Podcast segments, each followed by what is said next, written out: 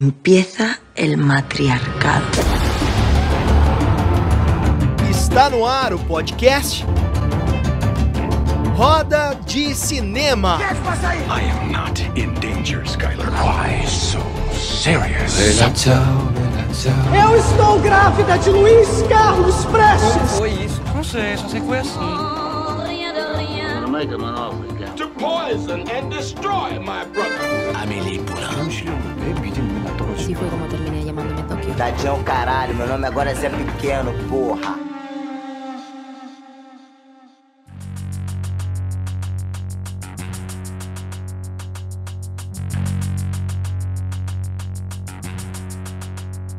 Muito bem, buenas noches. Sejam todos muito bem-vindos a este programa Roda de Cinema, o seu podcast de audiovisual. É isso aí, eu sou o Fabrício Rinaldi. Hoje, dia 28 de julho. Não é possível. Tá voando, né? Tá voando, né? Tá voando. Ó, essa voz que vocês estão ouvindo aí já é o primeiro spoiler do negócio todo. Porque co- nosso, o nosso convidado, viu? Nosso convidado, as pessoas não sabem quem é você ainda.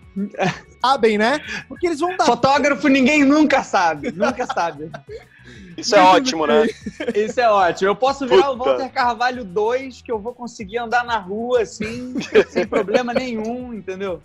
Essa, essa é uma pessoa que ele vai fazendo as coisas pra você dar aquela viajada na tela, mas você não sabe qual é o rostinho desse ser humano. Muito bem, agora 9h15 da noite, você sabe o dia e hora que nós estamos gravando, mas a gente não sabe o dia e hora que você está assistindo. Portanto, meus queridos, bom dia, boa tarde, boa noite, boa madrugada, seja lá onde você estiver ouvindo. Lembrando que este podcast está disponível na Google Podcasts, Spotify, Breaker, Overcast, Pocket Casts, Radio Public e Anchor. E claro, para assustar você, também estamos no YouTube, porque você vai ver esse monstrinho que você. É um dos únicos que eu conheço.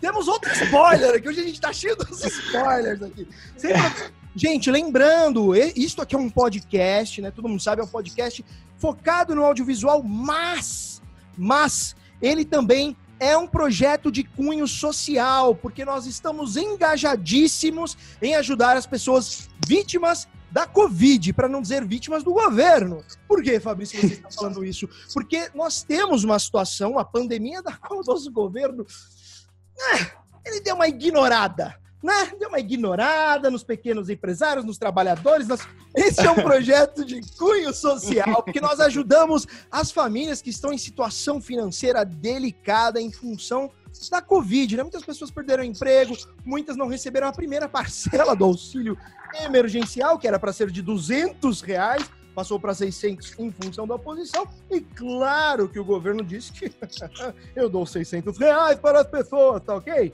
Então, gente, acessem o nosso catarse.me, digitem no campo de busca Roda de Cinema, e a gente tem ali os campos para você fazer a sua contribuição para que 100% do que for arrecadado por esse podcast, retirados os custos de produção, seja revertido em cestas básicas e doado para comunidades carentes, ok? Muito bem, muito bem. Vamos lá. Ó, hoje na nossa bancada, vocês já ouviram um monte de voz, o pessoal está animadinho. Eu gostei, talvez porque já, já é nove e pouco da noite. Uns aqui já tomaram umas cervejas, né? Tem a galera que já tá mais Não vou dedurar quem, não cometeu brincadeira. Mas muito bem, começando em nossa bancada, ela que está é do nosso time fixo, que está aqui, como sempre, marcando presença. Ela que é atriz, eh, eh, locutora, apresentadora, ela também pro- se produz, né? Produz seu próprio conteúdo e agora está atacando de roteirista, é isso mesmo. Ela, Débora Delta, boa noite, querida. Olá, boa noite. É sempre um prazer inenarrável estar aqui com você, Fabrício. Ah, que delícia, muito bem. E com, e com os nossos convidados sempre maravilhosos, que hoje eu não vou dar spoiler, porque da última vez eu entreguei quem era o convidado antes de você apresentar. Não vou fazer isso dessa vez, fica tranquilo. Enfim, mas tô, tô aí super animada com esse bate-papo, com esse convidado ilustre, que Exato. com certeza vai é, agregar muito pra gente aí para falar sobre audiovisual. Muito bem, muito bem. Para compor a mesa hoje, como nós temos um convidado que ele é especialista numa área, a gente teve que chamar uma pessoa na bancada, que também é especialista. Portanto, contem aqui hoje na bancada com ele, que é diretor de fotografia também e fotógrafo, Salvador Cordaro. Buenas noites, querido. Olá, boas noites. Muito Prazer bem. estar aí com vocês. Vamos Prazer. nos divertir. Prazer é nosso, vamos nos divertir. E ela, Ó, esse prazer, é, esse prazer é nosso, tinha que ter a- o efeito de luz de novo. Não, melhor não. Pra quem, quem só tá ouvindo o podcast, o meu gatinho passou, ele foi mandado por, por alguém, né, sabe lá? E, e bateu na tomada de luz. Então caiu a minha luz aqui. Mas já voltou. Bom, é, e até o terceiro elemento da nossa bancada é ela, esta pessoa que é uma incrível. Gente, vocês precisam conhecer o trabalho dessa pessoa, porque além de atriz, ela trabalha com o mundo do desenvolvimento pessoal e, é claro, é ativista também na área do veganismo. Ela é que é incrível. Uma mulher. Sullivan Sena, boa noite. Boa noite, Fabrício. Uma honra estar aqui mais uma vez aqui nessa bancada com esse convidado super especial que eu também não vou dar spoiler. Ha! Muito obrigada, adorei aqui a banca hoje. Bem feliz de estar aqui. Muito Bancada. bem, queridíssima. Olha a banca. Já estamos avaliando lá. já. Que é, que, que é? É que eu falei a banca, tipo, que banca, bancada, é louca. É uma bancada, é uma bancada que nós temos. Bom, enfim, enfim, eu ia fazer uma piadinha que é melhor não fazer. Porque É bom, é bom. aí Faz, por favor, faz, vai. novo. Não, mas a luz pode cair de novo, a gente pode ter problemas. Aqui, ó. Vamos ao nosso convidado. Nascido no Rio de Janeiro, ele trabalha como diretor de fotografia há pelo menos 18 anos. Ele ama seus amigos, sua casa e tira fotos desde criancinha. A foto sempre fez parte da vida dele. Adora natureza, aviões e pessoas. Estudou cinema no Rio de Janeiro e em San Francisco, Califórnia. Procura sempre os motivos certos para lhe guiarem por qualquer projeto. Ele é diretor de fotografia e fotógrafo no mercado audiovisual faz trabalhos em clipes, programas de televisão, cinema, documentários, vídeos corporativos e publicidades. Entre seus trabalhos estão Mate-me, por favor, Alto Copa Park e o aclamadíssimo, que todo mundo, ou quase, mas com certeza quem tá ouvindo, está nos ouvindo, eu sei que conhece, Democracia em Vertigem, que concorreu ao Oscar de melhor do- documentário. Eu estou falando dele, João Atala. Seja bem-vindo nesta noite. Prazer, é um grande prazer estar aqui falando do Rio de Janeiro em plena pandemia, no ano 2 do período bolsonarístico. Ai, meu Deus, né? O que, que a gente tá vivendo nesse país? É, para falar de cinema, hoje em dia é impossível não, não, não, não contextualizar né, o que está acontecendo nesse momento e, enfim, vamos ter aí o podcast inteiro para falar sobre, sobre essas coisas. Mas é um grande Cara- prazer estar aqui. Adorei o convite. Ah, que bom, cara, que bom. Eu vou te falar uma coisa, João. Teve um, um convidado que, que eu falei, né? A gente convidou ele, falou, pô, mas não quero falar muito de política, né? Vamos focar só na parte de cinema. E eu, eu tive que, que falar, falei, olha, é, hoje não dá, velho.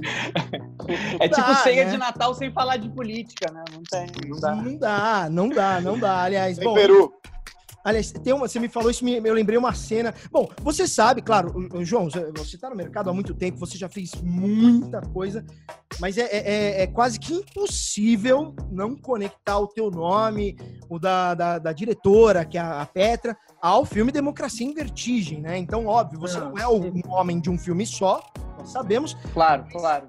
Cara, é- é- que obra. Não, foi o maior projeto da minha vida, sem sombra de dúvida. Foi um projeto. Eu filmei mais de 7 mil horas para esse filme. Só eu, de câmera na mão, entendeu? Ao longo de três anos e meio. É, três países, né? A gente filmou em três países. E esse filme foi, foi além de um filme, foi um, foi um épico, foi um, uma saga, assim. E, enfim, novamente, muita coisa para falar sobre o filme, mas é, mas realmente o Democracia em Vertigem é, enfim, o meu, o meu último trabalho que teve mais projeção aí, né? Não, e, e- e- vamos ter noção que não é, não é- não é que ah, apenas, pô, eu tô falando do trabalho de uma pessoa. Não, é um, é um trabalho que representou um país, mesmo que. Claro, claro, não, me- que é um trabalho que me trouxe muita, muita, muita, muita honra de ter feito, né? Digamos que todo o esforço compensou por igual, eu diria, porque, meu Deus do céu, fazer esse filme foi um, foi um desafio muito grande, de vida, de vida. Cara, eu tenho tanta pergunta. Você se importa de eu perguntar bastante do Democracia? Pergunta tudo. Até pandemia, não tem nada pra fazer, cara. Bom, Pergunta tudo. Ótimo, demorou. Bom, vamos lá, ó. Cara, antes, eu sempre começo com uma pergunta que é para conhecer um pouco mais do convidado, né? Qual foi o momento da tua vida que, que, que você decidiu tomar essa, ou melhor, que você tomou essa decisão de trabalhar com o cinema num país que a gente sabe eh, os desafios que, que a gente enfrenta, né? Qual foi o momento? Que foi desde criança? Você assistiu um filme que É, eu sempre Foi. tive uma, eu sempre tive uma relação especial com o cinema, né? Eu sempre fui uma criança que imaginava muito, que pirava muito. Eu tinha muita, tinha uma, uma- uma imaginação assim muito, muito fértil. E todo mundo pergunta quem da sua família faz cinema, sabe assim, tipo para eu ser um diretor de fotografia fazendo as coisas que eu faço com a minha idade, é, quem da sua família faz cinema? E eu sempre falo, ninguém da minha família faz cinema. O meu pai, é, ele era arquiteto. Quando a gente estava filmando Democracia em Vertigem, eu vi, a gente viu um filme, é, referência, e nesse filme tinha um arquiteto que falava que cinema e arquitetura são a mesma coisa para ele. E aí ele elaborou e ele disse: os dois trabalham com a mesma coisa, com volume e com luz.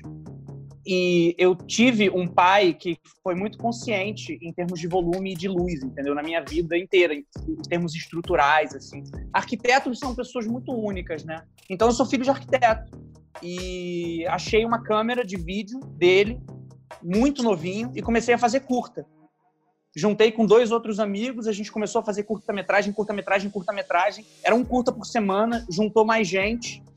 E quando eu me formei do colégio, com 18 anos, eu já estava com um curta no Festival de Gramado, em 2005. É... E, enfim, sempre fotografando com, com fotografia fixa. Sou viciado em película até hoje, assim. Em cinema eu vivi pouco a película, né? Por, por causa da minha idade, eu quando eu engatei profissionalmente forte, a película já estava assim naquele dando aquelas últimas respiradas, mas cheguei a fazer algumas assistências para película. Você tem Fiz- quantos fiz- anos? Eu tenho 34 anos, eu sou de 86.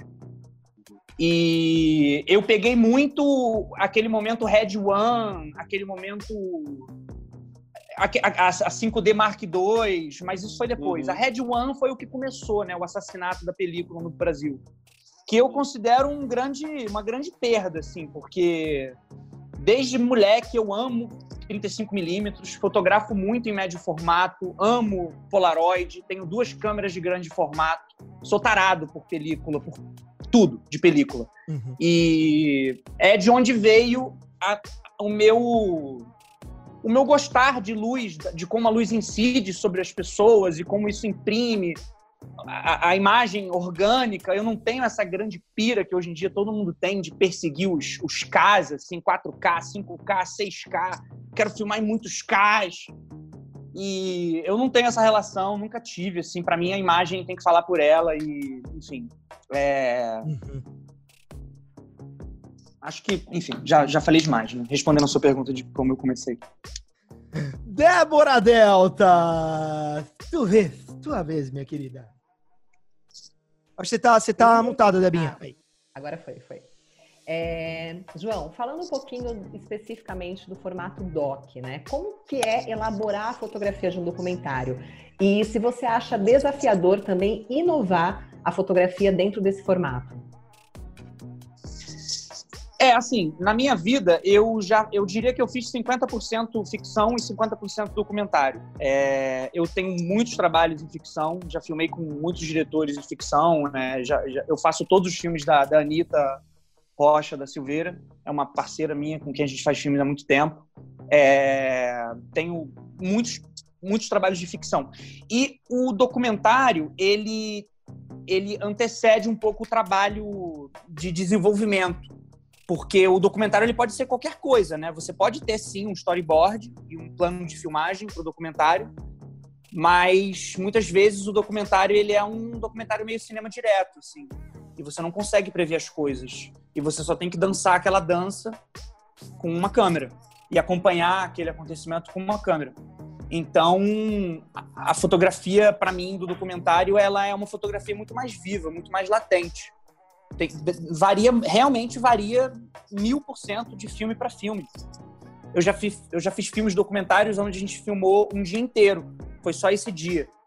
O 24 Domingo do Tempo Comum, do Daniel Lentini, que é um grande parceiro meu de documentário.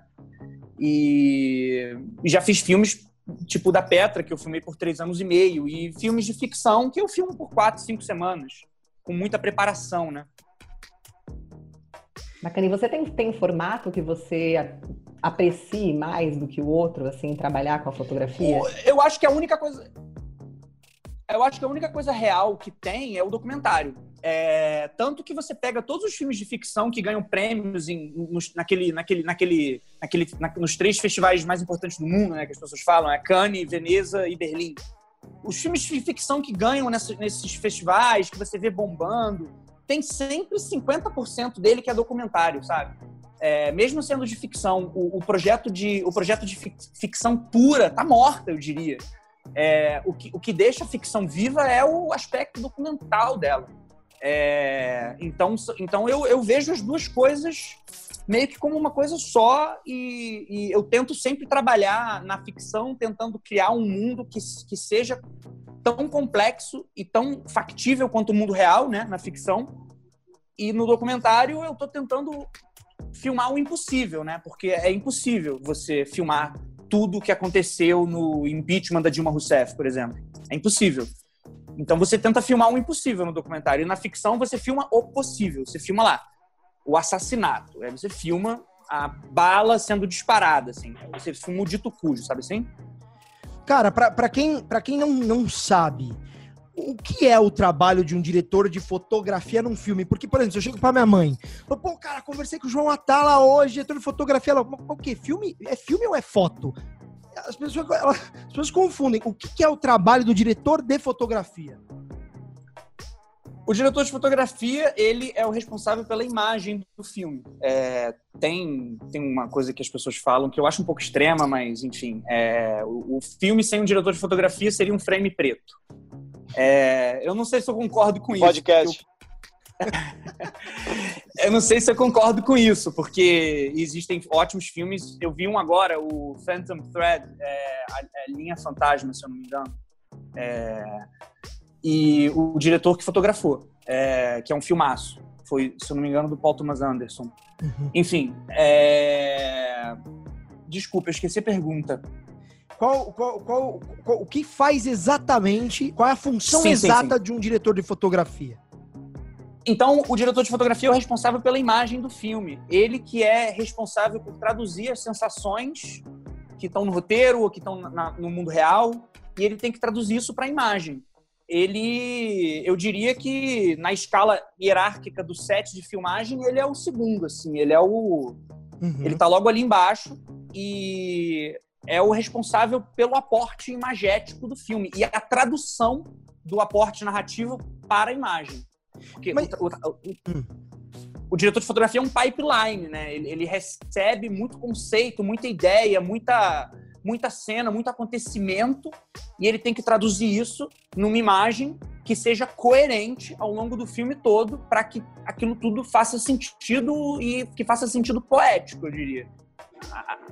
Qual, qual, qual, o momento que começa o trabalho do diretor de fotografia? Você tem lá um roteirista, ele tem produtor executivo, contratou o roteirista, o roteirista escreveu. E se é um documentário, nem tem um roteiro, é mais um esqueleto ou uma ideia, né? Porque tem a diferença na, da ficção e do documentário. Qual o momento esse cara ele é inserido na equipe e, e ele começa a participar? Como é a participação dele? Ele, ele, ele agrega ideias também para o diretor? Como, como que é isso?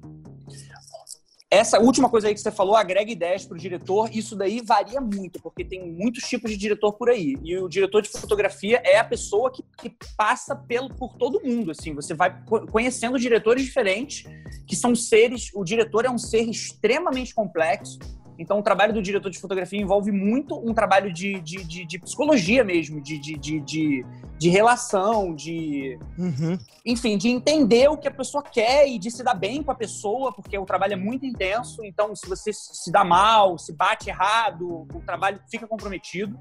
Então, o diretor de fotografia é uma pessoa easygoing, em vários sentidos. E geralmente, né? Eu, cada trabalho é um trabalho, principalmente se falando de documentários, mas geralmente eu recebo uma ligação um pouco antes da pré começar.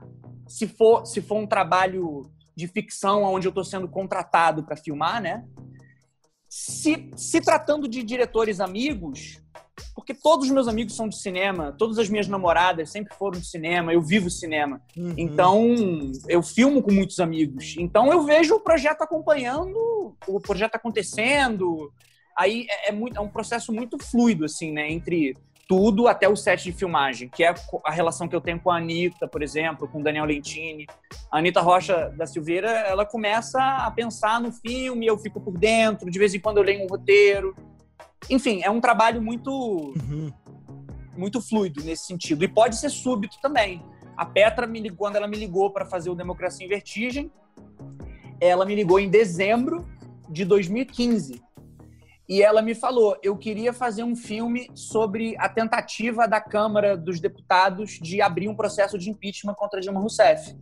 Mas muito provavelmente não vai passar. E eu queria filmar só essa, essa abertura de processo na Câmara. E, para quem não sabe, o processo de impeachment foi o processo 01 de 2016. O ano legislativo abriu e o Eduardo Cunha, pá, abriu o projeto. Então eu recebi essa ligação ali, naquele, no contexto político, né? Enfim, os contextos variam de projeto para projeto. Oh, tá, tá uma, uma, uma, dificuldade, Su, eu já passo para você, tá? Tranquilo. Uma dificuldade, cara, que eu enxergo, porque assim, é, é, eu, eu, eu sou ator, mas eu sou produtor executivo, sou documentarista, a gente estreou, vai estrear agora na Prime Video, inclusive, o nosso primeiro documentário aqui pela produtora. É, então foi um processo muito rico. E uma dificuldade, cara, que eu enfrentei é porque a gente teve que filmar em cinco países, foi cinco, sei lá. E aquela coisa, pô, você tá no país, você foi filmar lá, foi pegar entrevista, fazer o povo fala, pegar algumas imagens é, é, é, de rua, e por mais que você esteja muito bem planejado, dá um encagaçamento de você falar, cara, eu peguei, entrei no avião, putz, sabe? Ou ainda, não, filmei tudo, tá tudo certinho no planejado. Chegou na montagem, putz, cara, a gente podia ter feito isso. Já era. Como que faz para isso não acontecer? É um plano. Porque o documentário você vai saber exatamente o que você vai ter de produto final. Numa ficção talvez seja mais tranquilo, ou não. Mas imagino que sim. No documentário você vai saber o que é o filme na montagem. É, não é verdade? Com certeza. Depende, depende, cara, depende. Mas sim, muitas vezes sim. E, Muitas vezes sim. Como é que faz esse. Cara, isso. Porque eu, eu, eu assisti o Democracia em Vertigem algumas vezes, assisti hoje de novo, falei, eu tenho que assistir de novo. Eu fiquei imaginando, cara, como que eles tiveram a sacada de filmar isso pra incluir nesse. Maravilhoso. Então, foi. foi é, porque a, a, posteriori é muito fácil a gente ver tudo o que aconteceu. Hoje em dia, olhando para trás, é muito fácil. Exato. Mas quando você tá vivendo aquilo a priori, é muito difícil. E a Petra sempre falava: não, vamos, vamos parar quando isso acabar. Vamos parar quando, sabe? E aí a coisa não parava de crescer, não parava de crescer. E quando a gente viu, a gente já tinha filmado muita coisa e a gente e só estava melhorando o material bruto. Então a gente filmou ali por um ano, 2016, a gente só foi filmando. Em termos de roteiro, a coisa estava se decantando, a gente tinha alguns nortes que, que nos guiavam ao longo da filmagem, mas o roteiro foi se decantando. Só quando o Lula foi preso, quando a gente filmou a uhum. prisão do Lula, que o trabalho de roteiro já estava mais evoluído, e aí a gente falou: ah, essa é uma espinha dorsal, é uma, é uma, é um, é uma terra firme, aonde a gente vai poder fincar nossa bandeira narrativamente, falando em termos de roteiro. Uhum.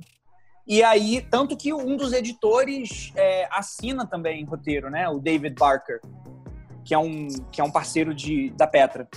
Ele, eles, eles, o roteiro foi acontecendo. E eu também. É, a Petra me mandou um corte do filme em 2018. Uhum. É, e eu assisti o corte do filme e eu falei, Petra, tá legal, tá tudo maneiro, mas vocês estão usando as piores imagens que a gente tem.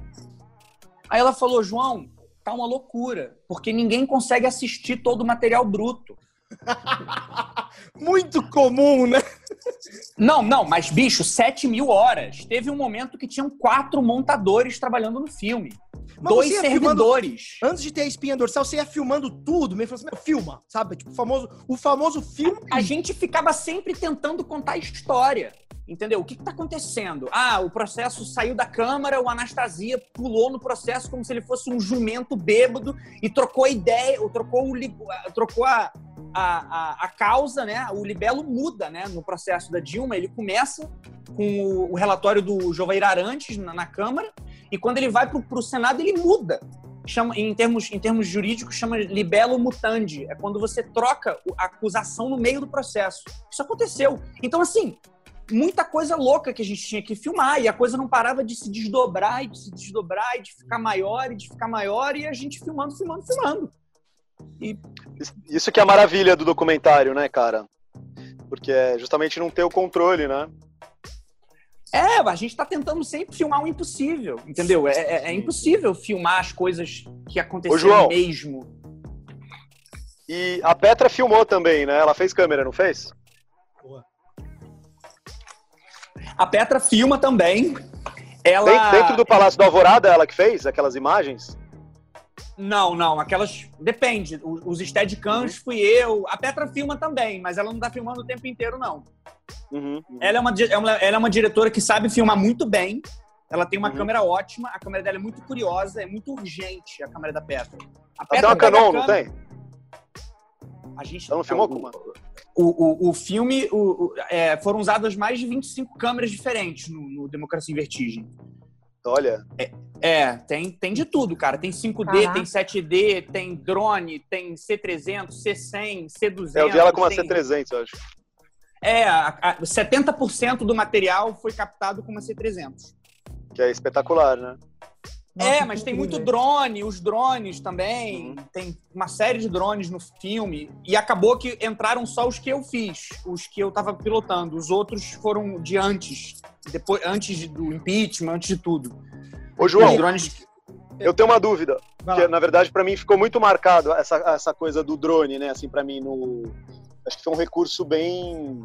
muito usado, né? Assim, realmente. é, as imagens de drone, eles sempre permeiam, né? Assim, todo, todo filme. Qual foi o conceito, assim, de, de, de usá-lo, assim? Porque tem umas cenas espetaculares, assim, né? Que vem- ele vem por trás do, do, do Congresso, daí depois tá tendo uma manifestação, enfim. Eu acho que tem. Realmente foi muito bem inserido, assim, né? No... É, o filme, o filme é muito enclausurado, né? Ele é um processo kafkiano ali dentro, de- nas entranhas do Congresso, do Senado, no Alvorada e tal. E o drone dá uma respirada. E ele localiza, porque a arquitetura de Brasília é, um- é uma arquitetura muito característica, né? E, e ele localiza as coisas, assim. Isso é muito bom, isso dá uma, isso dá uma, dá uma localizada espacialmente nas coisas, assim. E Como se estivesse usou- ordenando, né? Como se estivesse ordenando e, e- e mostrando os, os ringues né, das batalhas, os, os- os- Ah, isso aqui Uhum. está acontecendo no Congresso, isso daqui é no Alvorada, isso daqui. Enfim, a gente tem drone de tudo. A, gente, a Petra comprou um drone no meio do filme Uhum. para eu usar sempre, porque a gente estava gastando muito dinheiro com drone ao longo dos anos. E aí eu Uhum. falei para ela, Petra, eu também opero drone, é só você ter um, porque a gente estava pagando. Aí ela comprou um drone e ele ficou com a gente o tempo inteiro. E aí, quando tinha um intervalo ou uma luz bonita, Brasília, o, pôr do sol em Brasília É uma incrível, né? loucura, uma loucura total. Aí tava tendo um pôr do sol incrível, eu pegava, subia. Assim, tirava da mala do carro e subia. E tinha, tem umas noturnas bem bonitas também, que é difícil, né? Tem, é muito difícil. É muito difícil. Foi difícil a autorização pra gente voar lá. Mesmo Eu ia perguntar, cara, isso que eu ia perguntar. É, Bom, eu eu tenho tanta pergunta dessas filmagens que vocês fizeram lá em Brasília. Nossa, eu Eu também. vou começar pelo, pelo, pelo drone. Aquela cena que tá o, o Romero Jucá e o Sérgio Machado falando do grande acordo nacional com o Supremo e com tudo, e o drone vai entrando no, no prédio. É, Aquilo eu uso sexta-noite, em vez de tomar um vinho, eu assisto aquela cena. Meu Fica amigo, embriagado. Você tá louco? Aquilo é um negócio, você fica vendo, eu vou, e eu entro assim, falo, mano, É, essa foi a minha pira. Eu, eu quis fazer um plano pra, pra, pra gente ficar viajando de janela em janela, assim, né? E Mas aí é eu botei fez? ele bem pertinho. Como é que vocês pediram, pegaram autorização pra isso, cara? Como é, como é que foi? É uma autorização da ANAC, né? É uma, é uma autorização da ANAC chata, mas a gente conseguiu. E mesmo assim, ela. Mesmo assim, os supervisores, as pessoas de lá, os policiais durante a manifestação, quando vem um drone, eles dão tiro no drone. Eles estão um pouco se fudendo o que, que é, o que, que não é. Dão tiro de, de, de, de, o- o- de gás, de borracha. É uma loucura. É mesmo. Chegou a ter drone derrubado? É. Não meu, mas chegou, chegou, chegou. Eu, eu, Ô, João, eu- enfim, eu, eu voo o drone há muito tempo, então eu sou mais nervosinho, assim. Eu já voei aquele drone de corrida também. Corrida de drone. Sim, sim. Então eu tenho uma. Eu tenho um modo videogame, assim, que eu ligo que, que eu consigo fugir. Você fica com frio na barriga? Pô, frio na barriga o tempo inteiro. Cara, quando eu piloto drone, dá um nervoso, velho. Eu tô sempre com. Eu falo, mas é bom ter esse medo, né, cara? Porque senão você faz bosta, É, você fica muito confiante. É, mas de vez em quando, quando você quer fazer um plano, aí você coloca o drone ao, ao seu serviço, assim, né? Porque teve, por Claro. exemplo, esse plano que, que, que, que- que ele falou, né? A gente tá na, nas janelas, e aí depois, se eu não me engano, ele vira pro, pro, pro, pro, pro Planalto e vai pro Planalto. Isso. Uhum. E, e- e essa ida, o drone tava chutado, ele devia estar uns 50 por hora, assim, porque o prédio é um o prédio tá longe do outro. Então, Sim. quando eu saí do prédio grande, eu chutei, assim, isso foi perigoso, mas enfim, para o plano acontecer. E ainda bem, graças a Deus, não aconteceu nada com o drone em si. Sullivan Senna. Vamos lá. lá. minha querida.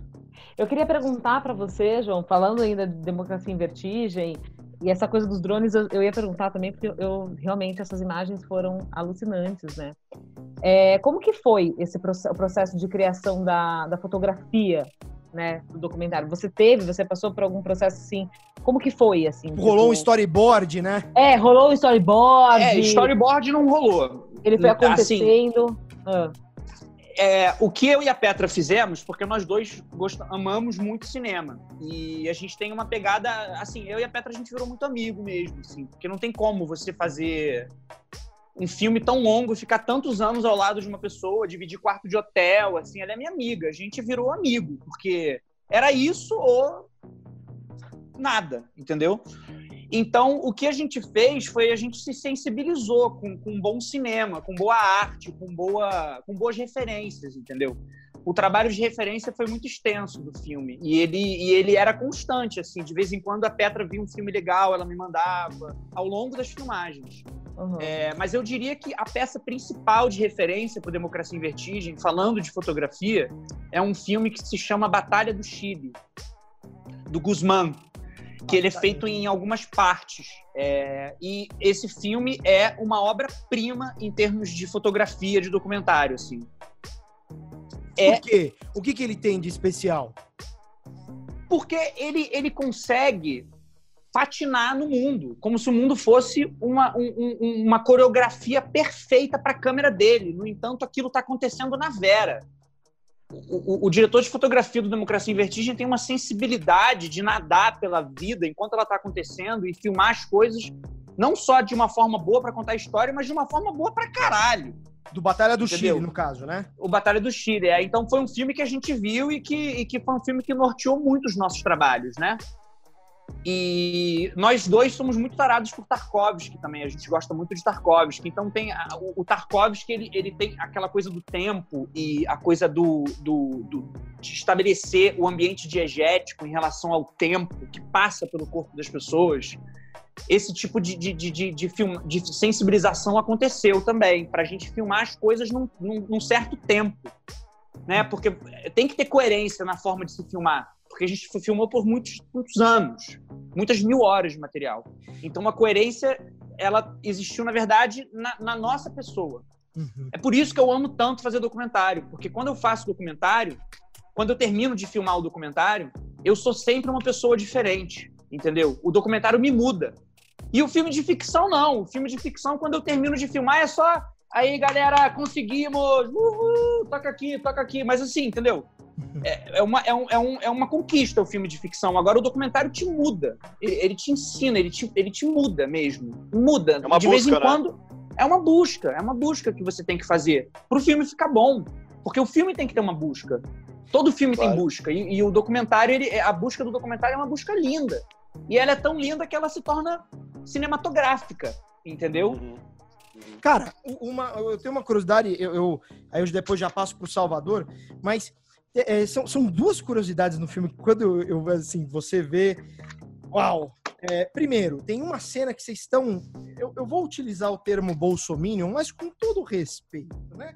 É, Claro, eu não claro. sei utilizar. Bolsominion, Bolsominion. Como que eu vou usar outro termo? Eu não sei. Os manifestantes a favor do nazismo, do- enfim, Do, do- do- do fascismo. eu não sei. Enfim, do- do- tem, tem- tem umas imagens. Gado! Maravilhoso. Tem umas Não, imagens que vocês, na verdade, eu quero, são dois momentos que eu vou perguntar. Pri- o primeiro momento, uma que vocês estão debaixo daquelas aquelas faixas grandes que eles abrem na Paulista. Vocês estão lá e meu filmam a mão de, um- de um- uma pata assim, né, empurrando. Com a mão tocando assim, apaixonada. Né? É, Ah, essa é a primeira. Então, a primeira pergunta disso é, cara, vocês se fantasiavam de bolsominions pra, pra Sim, pegar? o tempo inteiro, o tempo inteiro. E hoje eu não tenho mais onde usar essas camisas, aí eu uso pra dormir, entendeu? Eu não posso sair na rua com uma camisa que diz meu partido é o Brasil, assim, entendeu? Ah, eu não Mas posso você sair tem- na rua com a bons camiseta sonhos? da seleção, velho. E eu, eu tava lá em todas, cara. Eu, quando o Bolsonaro ganhou, eu tava na porta da casa dele, no Vivendas da Barra, entendeu? Eu, Mas eu- você eu gritava? Você gritava, Bolsonaro! Como é que- Então, Nossa, eu, essa eu- eu pergunta prefiro não responder essa pergunta. Fabrício Eu prefiro- João também é ator, além de diretor de fotografia. É outros dons. Não, ó, É, não, na, na- na posse do Bolsonaro, dia 1 de janeiro, eu e a Petra, todo mundo com camisa da CBF. Entendeu? olha, cara. Não, aliás, tem uma aquela simbologia. Eu não podia, eu, eu sou uma pessoa barbuda, né? Eu tenho uma barbuda, eu tenho uma barba que nem o tipo do Che, assim, né? Pelo menos eu gostaria. Mas é, eu, eu não podia. Em Brasília, eu tinha que andar arrumadinho, você fazia um coque samurai, colocava um aquela sapato. coisa, né? Fazia, fazia arminha. Pã. Porque o Congresso brasileiro, cara, só uma parêntese aqui. Eu preciso falar de filmar no Congresso brasileiro. Porque, assim, é, o Congresso brasileiro é um lugar que, se você frequenta muito, ou você sai de lá rico, ou você sai de lá de esquerda. E puto.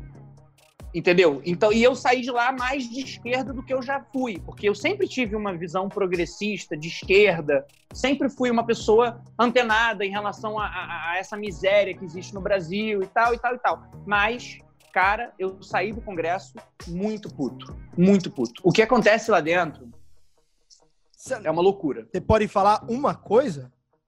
A primeira muito. coisa. Ah. A primeira coisa. Assim que eu entrei no Congresso para filmar. Opa, desculpa. Imagina. Olha, Assim que eu, assim que eu entrei no Congresso para filmar, eu, a gente foi filmar a obra do primeiro banheiro feminino do plenário do Senado, que é a casa mais antiga da República. Não tinha banheiro para mulher. Detalhe, No- você foi no- filmar a obra, não é o banheiro. A obra. E você pode pesquisar, é matéria, tem matéria no G1, janeiro de 2016. Bota assim, primeiro banheiro feminino, Senado, vai estar lá. As, as senadoras usavam É. o banheiro do cafezinho. As senadoras. E é a casa mais antiga da República. Não Entendeu? tem machismo, isso é coisa de comunista. Sou honesto, ok? Não estou aqui, acabou a mamata. Ó, o segundo ponto, antes de eu passar pro, pro nosso queridíssimo Salvador, é o seguinte, que é um ponto que eu falei, cara, como que eles fizeram isso, né? Tem um momento que, acho que uma hora e pouco de documentário, vocês passam a falar do Bolsonaro. E aí mostra o Bolsonaro descendo o corrimão e vocês entram no gabinete dele. Ele falou: Não, entra aqui, entra aqui, vem cá rapidão, filma aqui. Ele começa a falar dos, dos, dos ditadores, né? Enfim. Como que foi a chavecada pra entrar lá? Como foi- Nossa, isso. Como, como, como- como que foi esse Então, papo? cara, eu vou te falar uma coisa que eu preciso que você entenda o que eu vou falar. O Bolsonaro é um cara legal. Ele, o Ele é o Bolsonaro. tiozão, ele é o tiozão. É, ele tem um, ele tem um carisma de, de, de interior, interiorano. E eu vou te falar, lá dentro, a pessoa mais fácil de se filmar era o Bolsonaro, bicho. Ele, Ele não tá- perguntava, Você é de Ele esquerda? podia estar com pressa, passando por um corredor correndo. Você podia falar, ô Bolsonaro, chega aqui. Ele falava, opa, vamos lá, o que, que vocês querem? Vamos lá, o que, que vocês querem? E- o- o- o- a- ele, ele era o Pokémon mais fácil de capturar lá de dentro, assim, entendeu? Porque na época tava tendo aqui. Entendeu? É, é, a gente Você, começou você a filmar podia ter Bolsonaro, capturado e tá? segurado, né? A gente começou a filmar ele em 2016 e ele era. Ele tava naquele momento de bobo da corte, assim, né? Ele, ele, ele, ele era só um. Ele era só um, um sujeito engraçado, extremista, que tinha aqueles programas lá que faziam é, quadro com ele em Brasília, só pra ouvir ele falar merda, entendeu? E, e ninguém viu ele vindo. Essa é a grande surpresa. Ninguém viu É. o Bolsonaro vindo. Ele pegou todo mundo de surpresa por causa do gênio do filho dele, do Carlos. Mas enfim, eu já tô falando de política, vou calar minha boca. Não, mas tranquilo. Mas, mas- É pra falar. Não, a, a- a minha dúvida é: você simplesmente chegou, Bolsonaro, vem cá, a gente tá fazendo. A gente tá filmando o gabinete. O que, que, que você falou pra. A gente tá fazendo. Ah, a gente tá, foi um momento que foi um momento que a gente, entre muitos momentos, eu devo ter, tenho muitas horas de Bolsonaro, eu filmei muito ele, eu convivi muito com ele em 2016. É... Era assim, ah, Bolsonaro, a gente queria filmar lá no seu gabinete, sei lá o quê, aí lá, quando vocês quiserem, em algum momento, e aí, algum, e aí um momento depois, alguns dias depois, a gente foi com ele, foi assim, foi no fluxo. Olha. Não foi uma coisa. Olá, gostaria, por favor, de marcar uma filmagem no gabinete de Vossa Excelência. Porra nenhuma, entendeu? Cara, isso explica muita coisa e fica a dica aí para nossos parlamentares progressistas, né? A disponibilidade, Claro, o é o diálogo. É, o tato, né? Bom, Salvador! Vai lá, meu querido, pergunte. Pergunte. Então. Cara, tem uma cena, assim, muito louco, mas uma cena pra mim que é a mais forte, assim, que quando eu penso no filme, ela realmente é que se sobressaiu, que é a, a arara de roupa da Dilma, cara. Hum. Cara, eu achei aquela cena muito forte, velho. Porque Na aquilo casa lá dela, é... você diz. Na casa é, dela. no palácio, né? No palácio. Sim, sim, sim, sim, sim. Cara, realmente eu achei aquilo Quando ela tava Você- saindo, a isso foi a mudança. Isso foi a mudança. do- Isso. dela Que eu achei aquilo, do- cara, ao, ao mesmo tempo sutil, mas assim, de uma agressividade, né, cara? De. É, tem muita coisa. Muita coisa. É uma. É, cara, foi uma. Ela Você saiu que fez essa rápido, cena? né? Não, esse dia eu não tava. Esse dia eu não tava. Porque a minha pergunta, na verdade, assim, essa questão da, da- dessa parte emocional, assim, porque não. Porra, se aquilo, é, né, se essa imagem, pra, pra mim, assim, bateu tão forte, eu imagino Essa presencialmente. imagem é da Petra, quanto- se eu não me engano. Essa imagem é da Petra, se eu não me engano. Aham. Eu achei muito significativa, assim, cara. Ó, tem, tem, tem uma. uma a- a- além dessa questão emocional, mas tem aquelas imagens, cara, que eh, provavelmente foi você que fez, João. Na entrada do Planalto, que a câmera vai entrando na Sim, porta, sim, essas aí, foram. Essas fui eu. aí percorre toda a sala. É, é- é- é claro que o, que o Palácio do Planalto não é maior do que a sala da Ana Hickman. Mas, cara, É sim, cara, é sim, é lindo lá. É o Será? lugar mais lindo do Brasil, assim. Será? Cara, Não sei. aquilo, aquilo é tão, é tão, é tão, meu Deus, bom, enfim, cara, é que isso não é nem pergunta, isso é comentário, isso é um É. negócio que, cara, você fica, vai viajando, assim, aquele negócio vai, e, putz, você vai conhecendo. Ô, João, É, posso fazer mais é. uma pergunta? Vai lá. Qual, qual que, na sua opinião, pra você foi a cena mais forte, assim, que você, sei lá, teve alguma. Vem à cabeça alguma imagem, assim, específico que pra você foi. Que assim, você. Porque assim, né? Eu sei qual é essa relação, né? Da gente ficar atrás da É, é, assim que eu A gente vive na- o mundo pelo, pelo buraquinho, né? Da, da- do É, visor, é. né? É. Assim que eu cheguei na edição do filme, porque eu trabalhei na edição do filme também. é, eu fiquei 10 semanas editando o filme. Para justamente ajudar os montadores a lembrar das coisas, porque os montadores me falavam assim: ah, a gente está fazendo. Assim que eu cheguei, aconteceu essa cena que eu vou descrever agora. O montador estava montando a sequência do Aércio. E, e eles me mostraram lá uma lista de todos os planos que a gente tinha de Aércio Neves. E aí eu falei: não, a gente tem um plano que não está nessa lista e que é o melhor desses todos. Procura. Aí ficou um assistente de edição procurando prrr, em todas as em todas as sessões de Senado que a gente filmou e foram muitas. E acabou que essa imagem do Aécio foi num, numa outra. Num, não era uma sessão exatamente acontecendo assim, era uma coisa que eu virei a câmera, que eu tava filmando o Lewandowski no Senado. E eu virei a câmera pro Aécio, eu tava com uma 600 milímetros. Eu, ta, eu tava assim nele. Aqui, assim.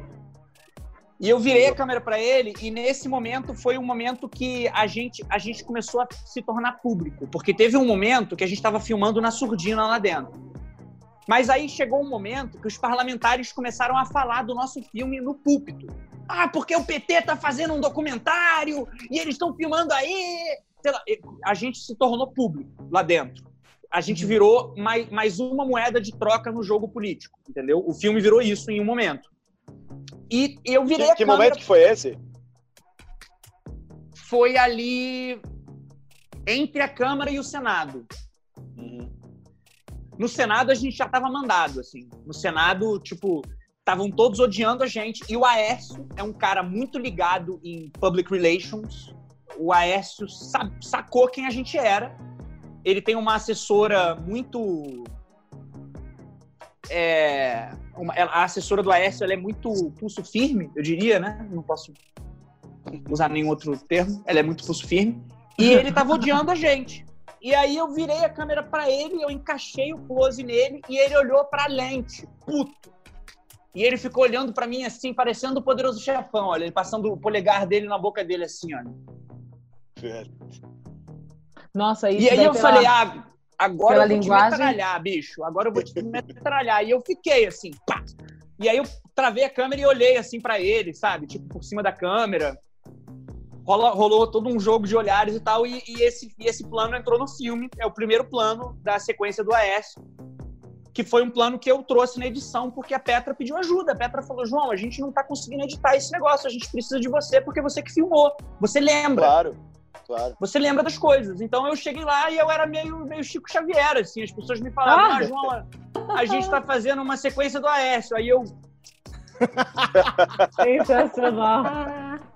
Tem, tem, Sensacional. tem essa boa, tem aquela boa, e rolou uma boa, sei lá quando, procura manifestação na rodoviária, mais ou menos ali, março de 2016, tem plano bom de bomba, sabe? Tipo assim. Cara, ó, eu vou fazer uma pergunta que você pode não responder, tá? Fica à vontade mesmo. Se a gente tá falando do Aécio, você tava filmando muita coisa ali por muito tempo. Você- Não precisa falar Se eu o acho que foi golpe?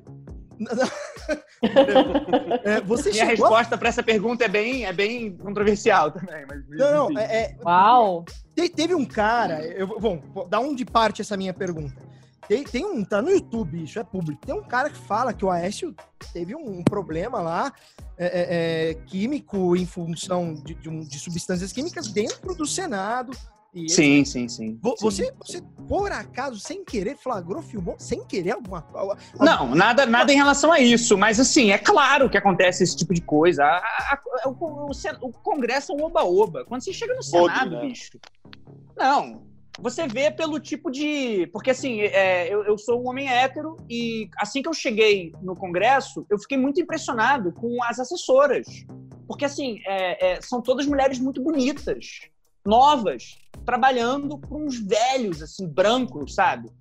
E, e é isso. É- é- essa é a fauna. É- são velhos brancos com relógio, coçando o saco, assim, aquela coisa. E um bando de mulher bonita seguindo eles. É isso lá dentro, entendeu? É nojento, cara. É- é- é- você fica assim, bicho, o que que tá acontecendo na porra desse lugar? Se eu não tivesse com uma câmera, eu teria pirado. Muito, assim. Gente. Mas a câmera, você, você fala, ah, então eu vou filmar essa porra toda, vou, vou, vou mostrar. Uhum. Posso fazer uma Delta. pergunta? Ah, o Salvador Oh, quer perguntar? Quero. Vai lá. Tipo, desculpa, Débora. Imagina! A gente, é de Bora. boa, mano. Bora, bora! Ô, João, foi, foi golpe? Olha, eu acho que foi lawfare. Eu acho que a gente tem uma lei de impeachment que foi escrita por um deputado parlamentar que queria o parlamentarismo no Brasil. Ele não teve coro para isso, então ele escreveu uma lei de impeachment que ele teve coro para aprovar. E a nossa lei de impeachment é basicamente uma lei parlamentar. Eu posso te, eu posso te impeachment por estar usando headphone branco.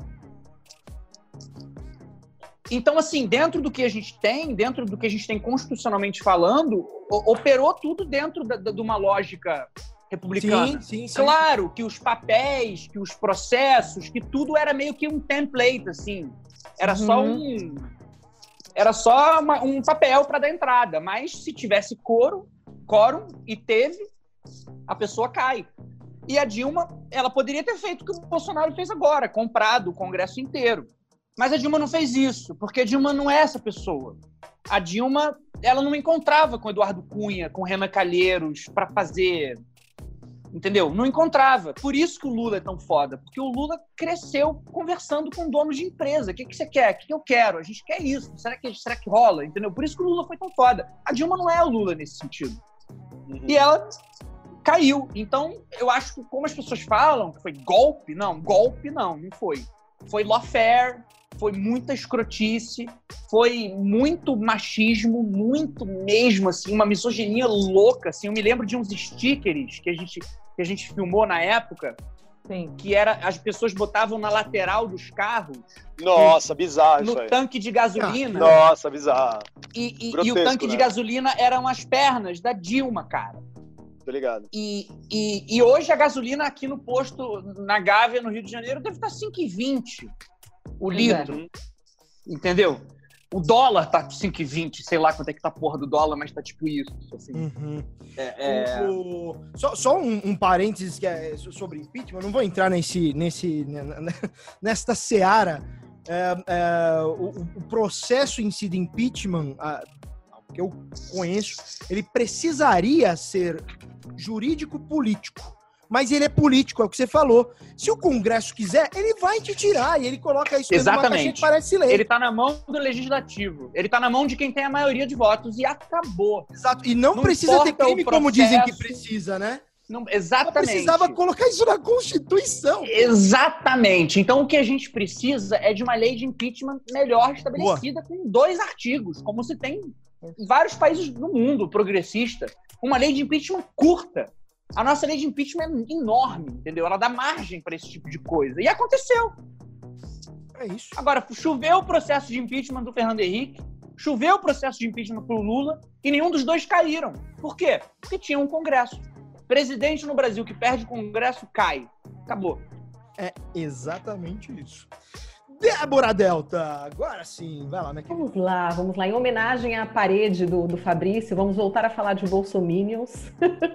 Eu queria saber se você enfrentou, João, algum tipo de ataque, de preconceito ou de intimidação dessa rede de apoio do Bolsonaro depois do lançamento do, do Vertigem, do Democracia em Vertigem. Tem vários aspectos dessa pergunta, né? O primeiro aspecto é o aspecto familiar. Que a minha família é bolsominion. É... Toda ela? Toda ela, com exceção do meu irmão, que é, que é progressista. Mas o resto, todo mundo gosta do, do Bolsonaro. E não me entenda mal, são pessoas boas, são pessoas ótimas. O problema do Brasil é o analfabetismo político, entendeu? É, é um ana- é- é- são analfabetos, eles não sabem o que eles estão falando, entendeu? Eles não sabem o que eles estão falando. E eu, porque eles acham que eu sei porque eu sou de esquerda, mas não é, é porque eu entendo essa porra toda e eu não vou me acostumar com criança pedindo dinheiro na rua. E acabou. Isso eu não me acostumo, entendeu? Por isso que eu sou de esquerda. Enfim, é... então eu sofri muito no âmbito familiar, eu sofri muito. É, esse foi um dos grandes desafios de fazer esse filme para mim. Foi, foi saiu uma matéria da Veja no meio da filmagem e a Veja disse que o nosso filme era financiado pelo PT de dentro da cadeia pelo João Santana. A Veja E- é, é, teve isso? A Veja. Teve, teve, teve, teve, teve. E, e o nosso filme não era financiado pelo PT, do, do João Santana. Assim, eu, o filme era um filme pequeno e eu estava dentro dele desde o começo. Assim, é, é, não tinha dinheiro do PT, entendeu? Eu saberia se tivesse dinheiro do PT, não teve dinheiro do PT.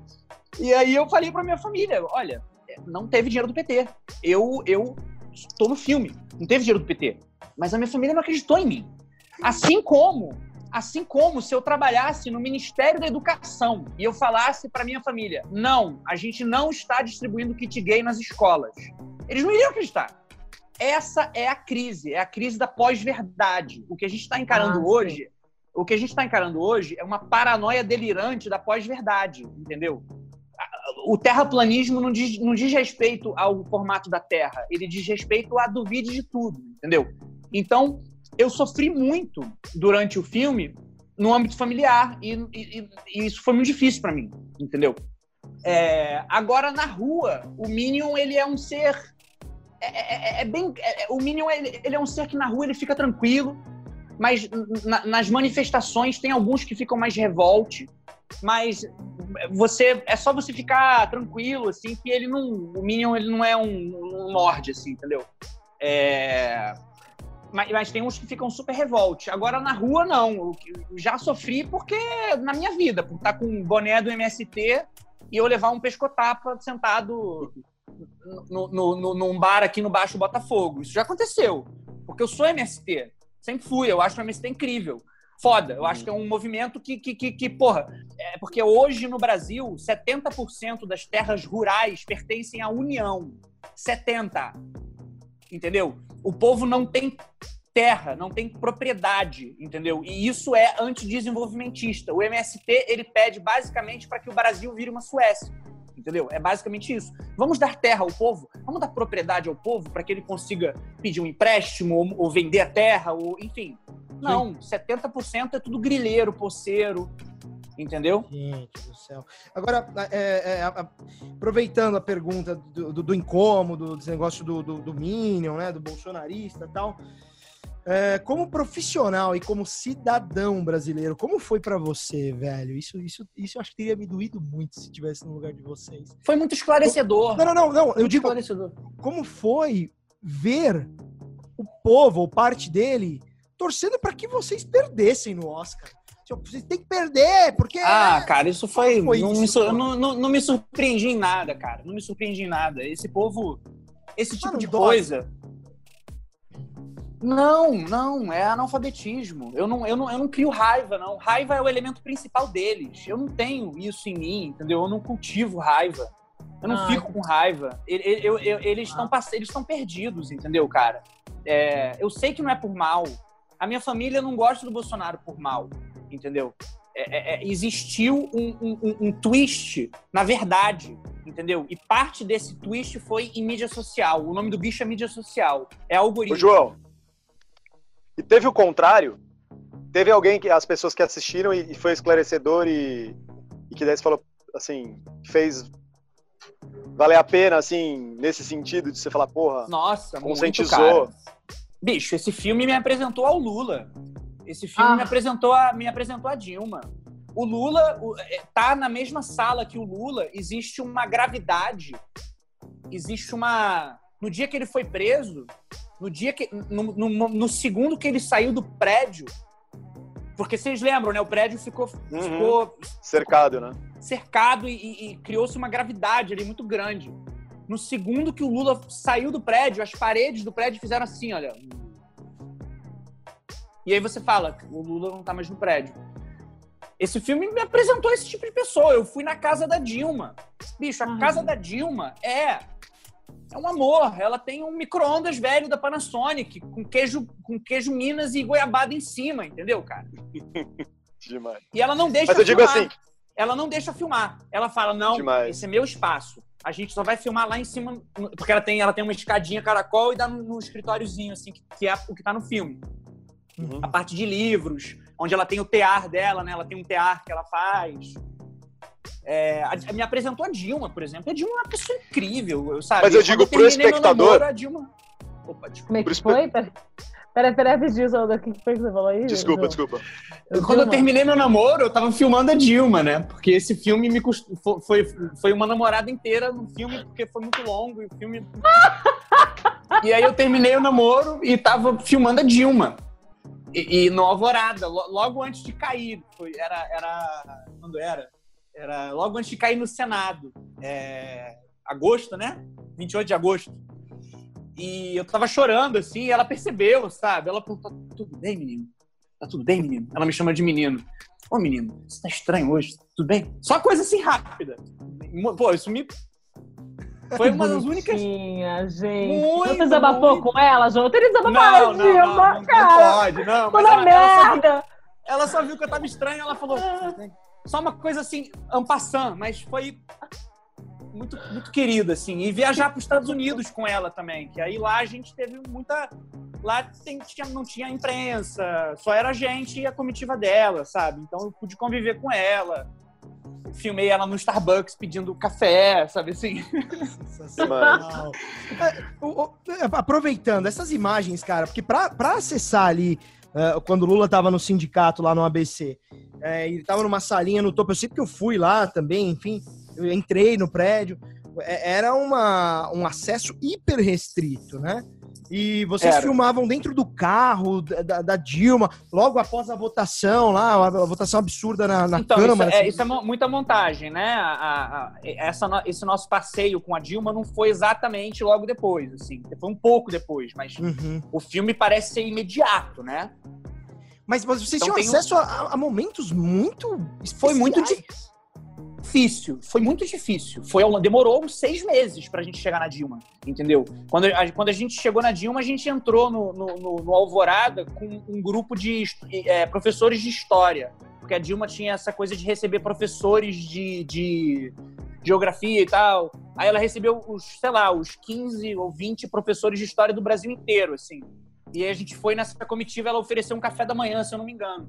E foi nesse café da manhã que a Petra chegou lá com o- os filmes dela, um DVD dos filmes dela, e falou: Oi, Dilma, tudo bem? Meu nome é Petra, eu, eu sou cineasta, eu já fiz esses filmes aqui, e eu. E eu tô fazendo, e eu tô fazendo um filme sobre esse momento, sobre tudo que tá acontecendo, e eu queria saber. Enfim, começou esse. esse foi um diálogo muito longo, assim, pra gente conseguir esse acesso todo É, que a gente teve que- e, que aparece no filme, né?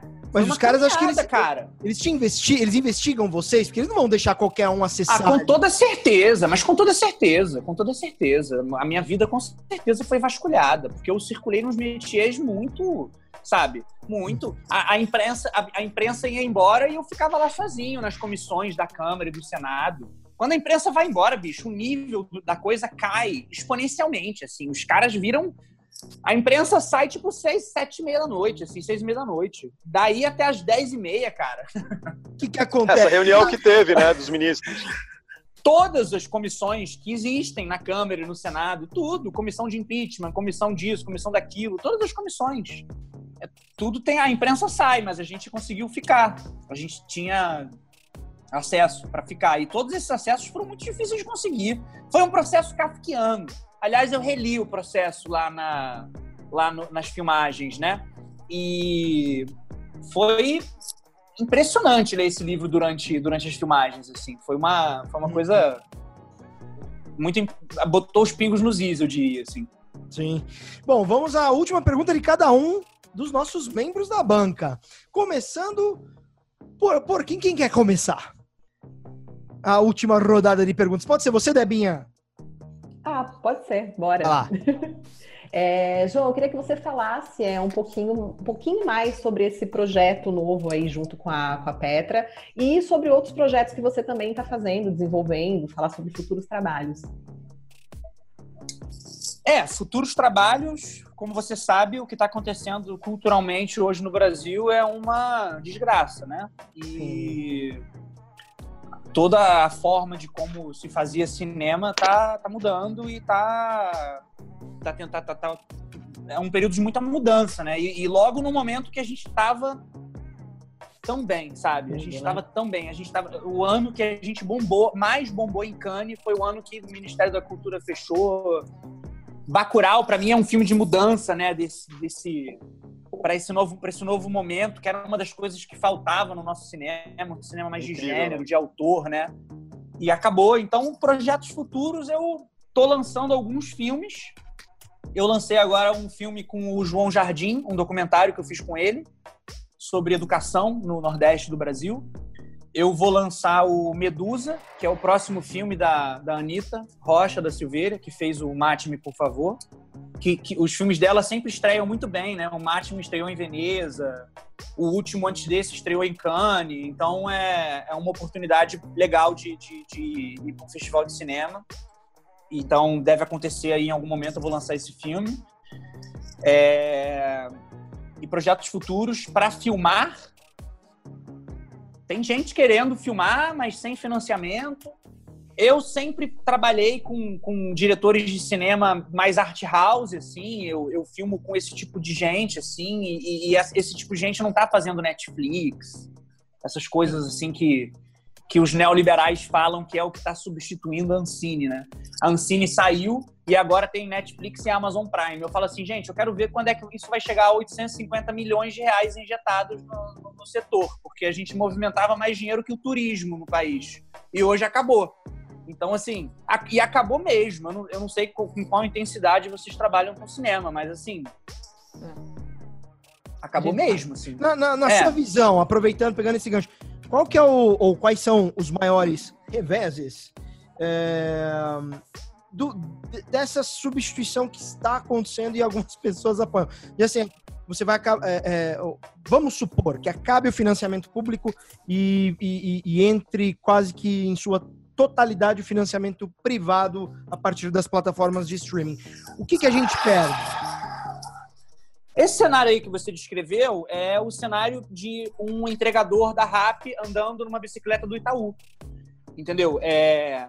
O que a gente tem hoje no Brasil é um exército de profissionais como eu, que são altamente capacitados e altamente treinados, entendeu? Hoje em dia a gente tem profissionais brasileiros fazendo filmes em todos os lugares do mundo, assim. A gente tem a gente tem diretor de fotografia brasileiro que é ESI. A gente tem a gente tinha, né, um cinema com muito técnico e de repente, pá. Então o que a gente tem hoje é uma oferta muito grande de profissionais altamente qualificados com, com pouco.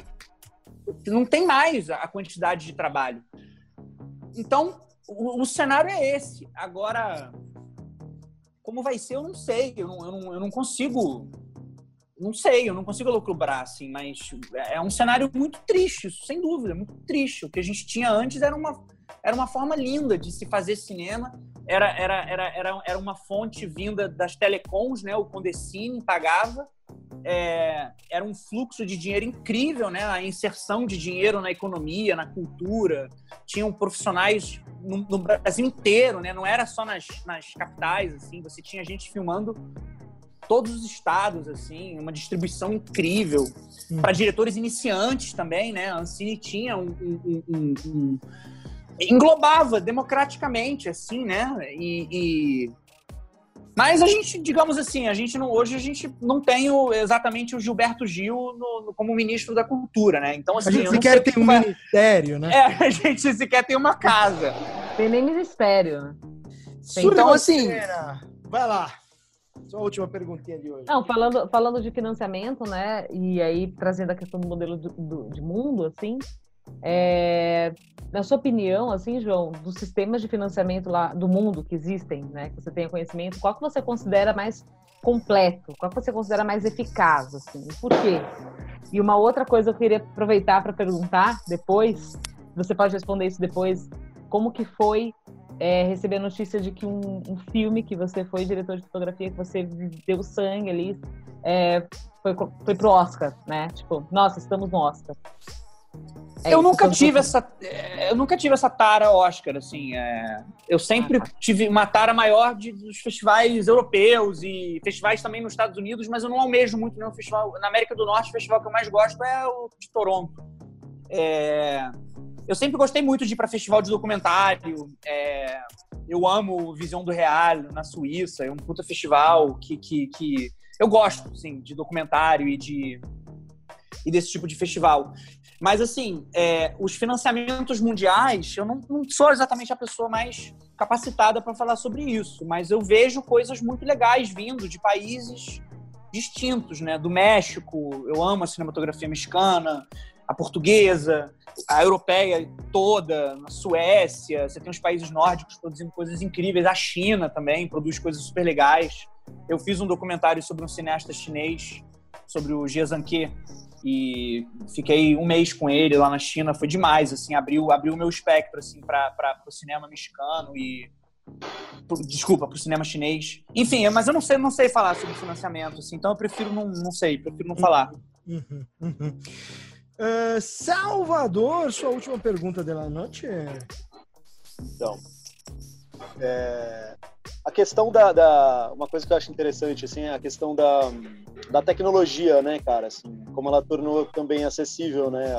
Essa, essa viável, né? Assim, para pessoas. É, para todo mundo, na verdade, assim, né? Ao mesmo tempo que a gente não tem esse financiamento, a gente também tem a oportunidade de conseguir fazer coisas independentemente, assim, né? Então isso, por um é, lado, também acho que pode é, mas... ser uma, uma boa saída. É difícil, cara. Eu não sei como é que eu vou fazer. A minha vida mudou muito, assim. A minha vida pessoal mudou muito. Eu nesses últimos, no último ano que já não estava bom de trabalho, uhum. eu eu tô tendo que revolucionar a minha vida financeira. Tô tendo que mudar tudo, assim é, o fluxo de trabalho caiu 85%, assim, sabe? É, eu não sei como é que vai ser. Mas sim, a tecnologia democratiza. Eu tenho muitos amigos, porque doidão não para de filmar, né? Os doidão tá tudo filmando, mas assim, eu fiz um documentário agora, eu perdi meu pai recentemente, em abril. E eu fiz um filme sobre isso. Eu filmei, eu filmei cento e poucas horas de tudo isso. Mas assim, talvez vire um documentário legal se algum dia eu conseguir financiamento para um montador sentar com uhum. material, entendeu? Mas eu, o, o, o, futuro está muito turvo, não só culturalmente, uhum. como politicamente. Eu não consigo ver além de três meses para o futuro, assim. Eu não sei o que, vai estar tá acontecendo daqui a quatro meses no Brasil, eu não sei. Daqui a três meses talvez eu consiga mas assim, eu não sei como é que vai ser no final do Bolsonaro, eu não sei como é que vai estar no Cine. Agora, eu não sei se vocês viram essa última notícia, eles reprovaram as contas dos filmes desde 2000 e eles reprovaram, tipo, abril despedaçado, assim. Mas de eles novo, aprovaram umas... papo de reprovar de novo? Porque teve isso. É, teve, teve isso agora. É, eles estão, não só eles, eles, tipo, fecharam a torneira da Ancine, mas eles estão, assim, dando uma retada na torneira, assim é, é um processo de, de, de, de, implosão total, assim, é um ataque direto à cultura e que era um setor que movimentava dinheiro. O problema é, cara, que esses caras olham para o país como uma planilha de Excel. Ele abre aquela porra e ele, vai, e ele, vê, ele vê um item lá. Vem cá, essa parada aqui tem 850 milhões, o que, que é isso? Aí alguém vai falar lá de trás, ah, é o cine, é cinema, sei lá o quê. Ele fala, corta essa porra, acabou. Foi assim que o cinema brasileiro morreu. Na mão de um bando de uhum. paranoico delirante. O que, não que falar outra coisa, né? O, ah, fala, pode falar, Su. Não, eu tô falando assim, pra não falar outra coisa. Paranoico ah, delirante é, é, um nome bonito, né? Pra não falar outra é, coisa. Assim. É, porque é uma, é uma paranoia delirante mesmo que tá acontecendo. É uma, é uma loucura total. É uma loucura é, total falta. É o que eu tava conversando hoje com o contador, né? O cara, ele, ele é, gosta do Paulo Guedes e tá? tal. É meu contador, enfim. Ainda, cara? É, mas tudo bem, enfim. Ele é um cara, do, ele é um cara bacana. mas eu, aí eu falei pra ele, falei, ó, oh, cara, você sabe o que, que tá acontecendo, né? Enfim, a gente tá tendo que, que, que reestruturar todo o processo aqui da produtora. É, eu, sei, eu sei dos seus gostos, mas não dá para defender. Falei, eu não tô. Não é que eu sou contra, a favor, Bolsonaro. Eu estou sendo racional. Um, um, é. um setor que é maior é. que o setor têxtil, que gera mais de 300 mil empregos, que, que, é. que é. vem um dinheiro que não é público, que é do fundo setorial, e ao colocá-lo dentro da economia, volta na cadeia isso. de impostos 1,70 para o governo. Como é, como é que os caras destroem isso? Ah, eu não sei, cara. Enfim, ó, é horrível. Uma, pergunta é, é para encerrar aqui as perguntas e a gente vai para o nosso quadro final para liberar você e os nossos membros da bancada. É... Ah, não, eu tenho uma outra pergunta que não é minha, que é de um, ouvinte nosso fez questão de mandar. Mas vou fazer Manda bala. O que, que faltou no documentário é, Democracia em Vertigem? O que, que faltou? Putz, cara, faltou. Cara, eu não sei o que, que faltou, mas eu te garanto que tá filmado, assim eu, te, eu, te, garanto que tá filmado. Porque, cara, eu, eu, talvez falaria mais sobre. É porque a, a, toda a questão foi, demorou um tempo também para ser esclarecida, né? O que que. Só agora que, que a coisa das fake news ganhou uma proporção jurídica, né? E, e, e, que tem poder para isso, né? Tem, é uma coisa muito séria o que aconteceu no Brasil em relação ao Steve Bannon e a Cambridge Analytica, que começa lá com o Mark Zuckerberg no Senado americano se explicando por que, que ele vendeu o algoritmo de sei lá quantas centenas de milhões de pessoas, incluindo todos os brasileiros, para essa empresa, entendeu? é, é o mapa da mina, cara. Então eu falaria mais sobre isso, mas, mas ao mesmo tempo o filme aconteceu e terminou, né? Antes de que essas coisas pudessem ter sido mais bem esclarecidas e tal. Isso foi... Mas tem uma parte lá. Tem uma parte. Mas eu, eu botaria muito mais, porque isso para mim foi muito mais, muito maior, assim, tem um peso muito grande em tudo isso que aconteceu. De repente, é... um Democracia em Vertigem 2 não sei. Olha, já eu poderia pensei, estar no 3 agora, né? Já poderia estar pensei no 3. Pensei a mesma coisa. Eu falei, ah, gente, vamos ter uma sequência. Um, dois, três. São 7 mil horas. A gente tá falando 7 mil horas, né? Tem coisa pra. Não, mas tem que filmar é, mais 7 mil. Você vai fazer. É, tem coisa pra caramba, mas aí eu não sei o que, o que, o que, é muita coisa, cara, muita coisa, porque tem coisa importante que tem que sair por causa do tempo. Uhum. A gente também, entendeu? Tem que ter, tem que ter o poder de síntese, né? Então, dá para falar de muita coisa em relação a isso, assim. Dá para só aquela coisa da lei de impeachment que eu te falei dá um filme inteiro. Exato, exato. Vamos à nossa é... pergunta do ouvinte. Vamos lá. Oi, Fabrício, tudo bom? Obrigado pela oportunidade. Desculpa o áudio meio abafado e com alguns barulhos eventualmente estranhos, mas é porque eu tô na rua, tô de máscara, que eu tô tendo que resolver um problema aqui. Enquanto eu te mando essa mensagem e essa pergunta para o nosso querido convidado. É, uma das grandes discussões que tivemos sobre o Democracia em Vertigem foi sobre a cena em que aparecem os guerrilheiros assassinados pelo, pelo exército, não lembro agora se foi pelo exército, se foram policiais, mas assassinados né, pelo nosso Estado e que plantaram ali é, armas frias nas mãos deles, como se fosse para justificar o assassinato, como se aquilo lá desse razão para que o Estado pudesse matar os cidadãos do próprio país. E houve uma discussão bastante grande ali sobre qual é o limite que um documentário pode ter na hora de retratar da forma que foi retratado, porque na cena do Democracia em Vertigem, essa foto ela foi manipulada para que as armas fossem apagadas. Então, Teve gente que defendeu que ali era uma intromissão na história, que não cabe a um documentário fazer essa espécie de correção histórica que foi feita, pois afinal isso se trata de alterar a história em si. E há quem defenda que a partir do momento que um documentário é uma narrativa, se assume como uma narrativa, já é uma construção possível da história, mas não é a história em si, fazer esse tipo de reparação histórica não seria exatamente um problema. Então eu gostaria de ouvir um pouco sobre como foi essa decisão de apagar as armas das mãos das pessoas ali assassinadas pelo Estado e o que, que o, o, diretor pensa disso, o, como que ele vê esse debate. Só um adendo, eu falei guerrilheiros, mas eu não lembro se de fato eram guerrilheiros, se eles eram pessoas de alguma guerrilha ou se o Estado é, maquiou essa condição deles para justificar o assassinato, tá bom? Muito bem, é contigo. Ótima pergunta. É, eu não participei dessa decisão, eu não, não fiquei sabendo dessa decisão ao longo do, do processo, mas pelo que eu sei, na Comissão da Verdade tem lá os registros dos primeiros, das primeiras testemunhas que chegaram na, na cena do crime que, e, e, não constava armas, né? As armas foram plantadas depois pelo pessoal da, da Polícia Militar.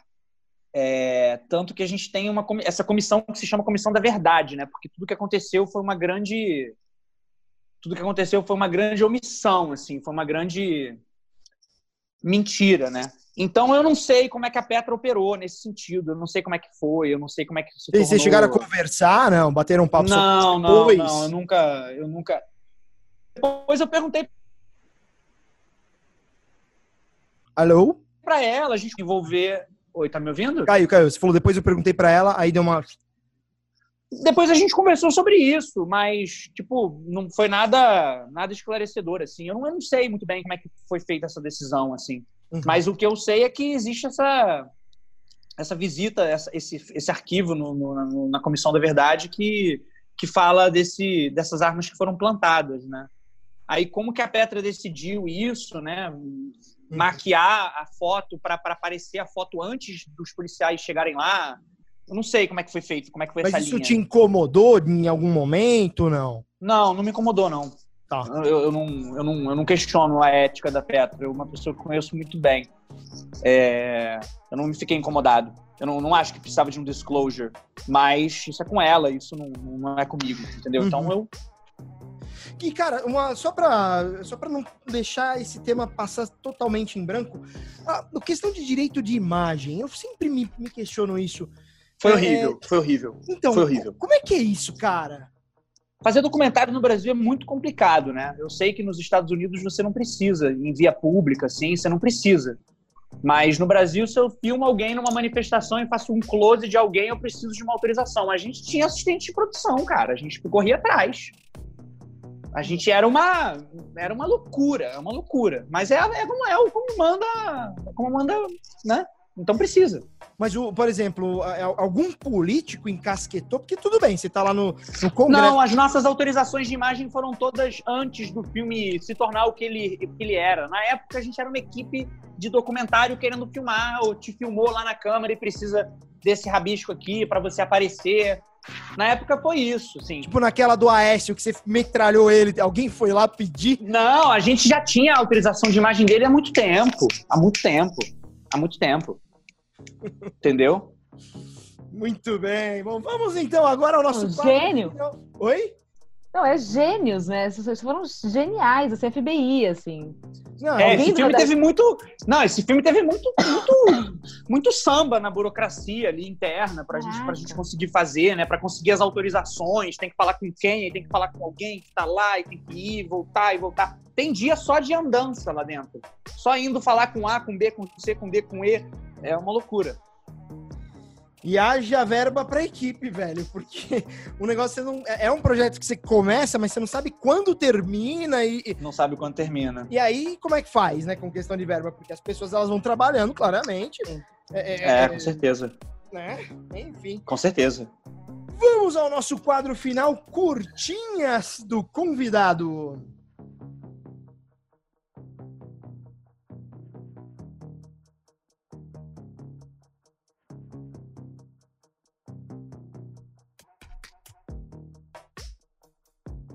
Muito bem, vamos lá então. É, João, está preparado para o Curtinhas do Convidado? Eu vou te explicar como funciona. Curtinhas do Convidado funciona da seguinte maneira: eu faço uma. É bem conhecido, é um quadro conhecido, mas a gente só mudou o nome aqui. A gente joga real mesmo, não, não fomos muito criativos, não. Mas é que tem Sei. sido um bate-bola bacana. Eu falo, eu faço uma pergunta, você responde com uma palavra ou o mais próximo disso. Está Certo. preparado? Vou tentar. Vamos lá, então. É, três filmes brasileiros favoritos. É, Terra Estrangeira, Cabra, Cabra Marcado pra Morrer e Deus e o Diabo. Três filmes estrangeiros favorito. Favoritos. Eita, bicho. Três? Três? Eu vou ter que. É, eu sou carioca. E quando eu- quando eu saio do Rio, eu percebo que eu tenho um sotaque. Peraí. É, três estrangeiros. É, Tarkovsky, nostalgia, tem que ter. É, vou dar o segundo pro. Vou dar o segundo pro Regadas. É, eu amo Regadas, Silenciosa Luz, qualquer um deles. Não, Silen- Silenciosa Luz. E o terceiro. Ah. Curtinhas É, do do convidado. Roy, Anderson, Canções do Segundo Andar. É, da Suécia. Muito bem. É É, um doidão total. três séries. Fa- Porque agora a gente tá no negócio da série, né? Três É, séries é, favoritas. é. Séries. É, Wild Wild Country, eu gostei muito dessa série. É... Série, cara. Eu não sou muito de série também. É Wild Wild Country, eu diria. Putz. Série documental. Ah, Breaking. Breaking Bad, eu amei Boa, Breaking Bad. Eu amei Breaking Bad. E ah, essa última que eu vi na Netflix, o Sex Education, eu gostei também. Sex Education? É, é. Essa eu não vi ainda, quero ver. É boa? Eu é vejo boa? série assim, tipo, é, eu gosto, é legal, é legal. É bem feita. Ela é toda palhetada, assim, é. Ela é bonita, assim. muito bem filmada. É uma experiência boa, assim. Três filmes que têm a fotografia mais incríveis que você considera. Stalker. É... Stalker, eu acho que é Stalker. Qualquer coisa do Nick Vist, do Sven Nick Vist, lá, as coisas que ele filmava com o. o, o ah, esqueci o nome do bicho. É... Do Bergman. Qualquer um, pode pegar qualquer filme dele. Uhum. E fotografia, né? Uhum. Aí, Guzmán. Patrício Guzmán. Uhum. Uhum. Eu li, eu li alguma coisa esses dias que eu fiquei lembrando. Eu li alguma coisa sobre ele. O Batalha do Chile, o Batalha do Chile. Tá, que, é que foi- é, ele, ele é o que foi, foi o diretor de fotografia, né? Não, ele foi o diretor. O diretor de fotografia eu não me lembro quem foi. Mas é um gênio, é uma coisa linda. Esse Eu- filme eu- fotograficamente me marcou muito. Ah, três. Não, desculpa, eu quero mudar. O último. Vai lá. Desculpa. Imagina. Eu lembrei do Paranoid Park. Paranoid Park. Pra mim é. Paranoid Park. Paranoid Park é do, do, do americano lá do Oregon. É o. Gus Van Sant. Uhum. Três países que têm produções que você normalmente admira.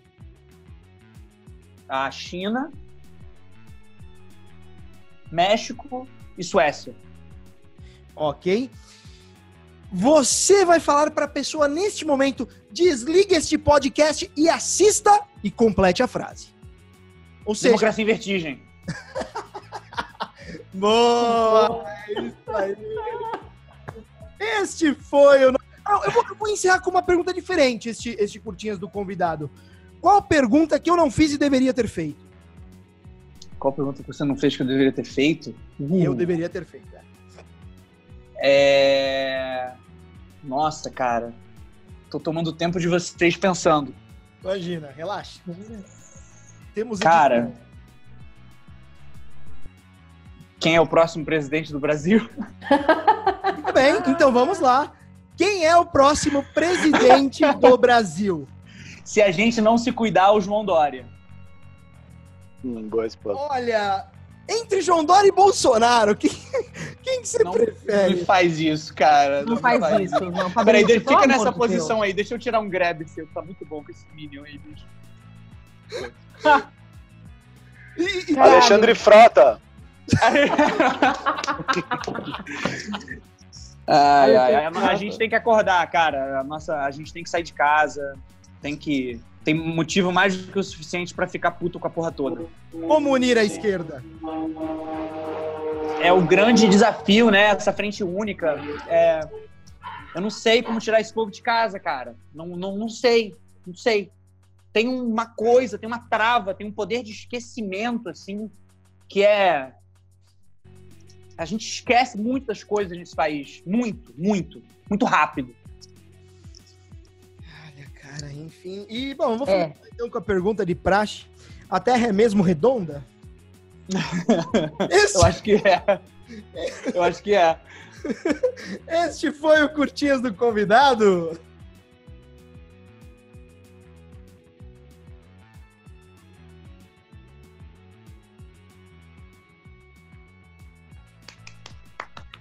Muito bem, muito bem. Encerrando então esta edição do nosso Roda de Cinema. Quero as considerações finais dos nossos membros da bancada, começando por ela, Débora Delta. É, foi um prazer estar aqui hoje. Obrigada mesmo, João. Eu, enfim, já era fã do filme, fiquei mais ainda aí sabendo dos bastidores de tudo, de todo o processo. Obrigada mesmo. E a gente espera aí para um próximo Roda de Cinema. Muito bom. E, e, ó, e a Deb, ela acordou Obrigado. hoje da manhã, tadinha. Ela tá Desde na rua, já foi filmar, já tá... Sei tá- como é que é, sei como Mas é não ia é. perder isso aqui de jeito nenhum. É isso aí. Tem que dar o couro mesmo. Sullivan Senna, suas últimas considerações. Pois é, a gente, a gente, tanto o Fabrício quanto eu, quando a gente, naquela época do impeachment da Dilma, né? Aquele golpe, a gente tava, a gente foi pra rua, a gente subiu no palanque do, do, do Suplicy, você lembra disso? Lembro. Ah, eu amo Suplicy, cara. Eu amo também. Amo e Suplicy. aí, poxa, você fez uma pergunta que é a que a gente sempre se faz, né? Como levar as pessoas pra rua e como trazer consciência, né, política é, para geral, né? Eu, eu me pergunto isso todos os dias. Eu juro para você que eu estudo vários tipos de comunicação justamente para trazer é, putz, da melhor maneira possível essa compreensão, sabe? Comunicação não violenta. O que está funcionando, pessoal? Vamos lá, vamos mergulhar nisso para ver se amplia, né? É, essas diretrizes. E aí é uma honra. Curtinhas do convidado. Muito obrigada, Fabrício. É, João, é, Fabrício pelo convite, João, pela participação, pelas respostas, pela sinceridade, pela autenticidade. É realmente uma honra. E eu sou fã desse documentário. Eu acho que eu umas oito vezes. Eu falei pra minha irmã que eu, que eu ia estar aqui hoje. Ela falou assim: Meu Deus! Manda um abraço, fala que eu sou fã, que eu amo Lula. Enfim. Ah, também! é, ela é assim, tá? Ela grita assim, ficou super emocionada. Eu saí desse filme lulista number one, cara. Assim, ah, tipo, então eu sou number É two. forte demais aquele homem, bicho. É uma coisa, é tipo, é tipo, é um estadista, assim, tem um poder. Ele é foda, ele é foda. Ele é foda. É ele é foda, ele tem um... Salvador, suas considerações finais.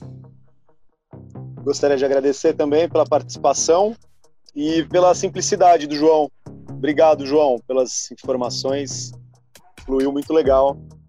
É um prazer, e, foi um prazer. E é uma inspiração, acho que para todos, né? Com certeza. A gente tem que se unir nesse momento, né, cara? Porque muita mudança, muita coisa difícil acontecendo. E eu acho que eu, queria, eu gostaria de encerrar aqui minha minha, Manda minha, vai lá. minha colocação aqui dizendo que para o cinema isso que está acontecendo vai ser muito bom, eu não tenho dúvida.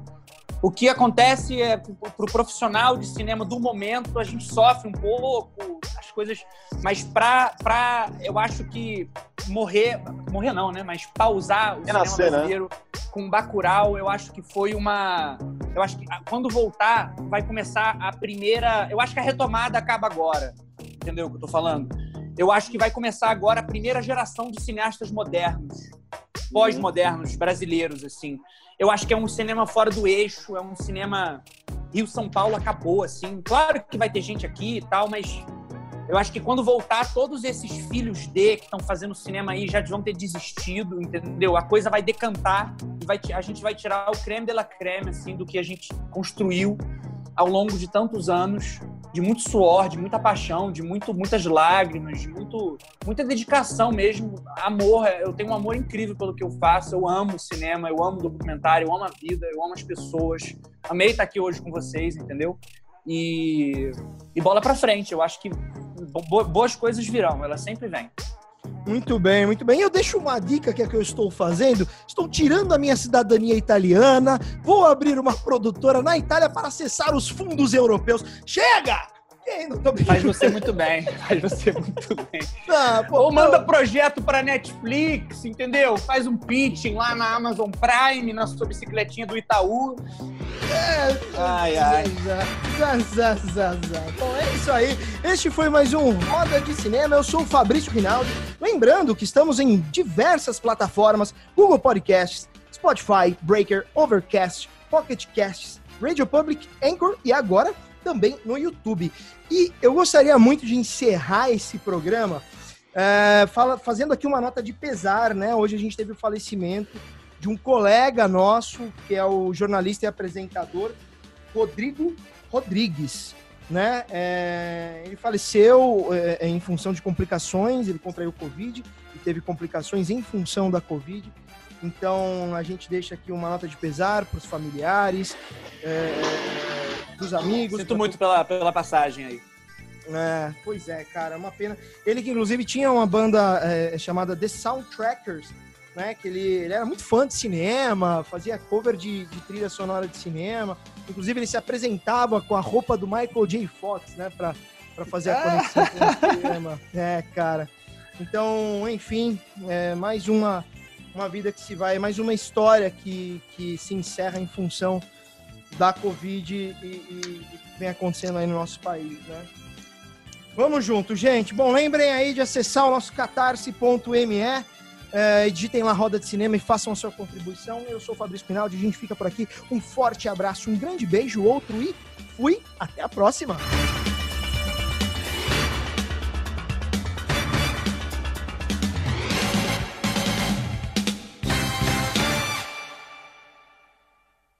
This is Sparta! Este foi o podcast Roda de Cinema. Deixa passar aí! I am not in danger, Skyler. Why so serious? I see dead people. I'm the king of the world! Eu estou grávida de Luiz Carlos Prestes! I am the danger. Como foi isso? Não sei, só sei que foi assim. Tadinho, caralho, meu nome agora é Zé Pequeno, porra.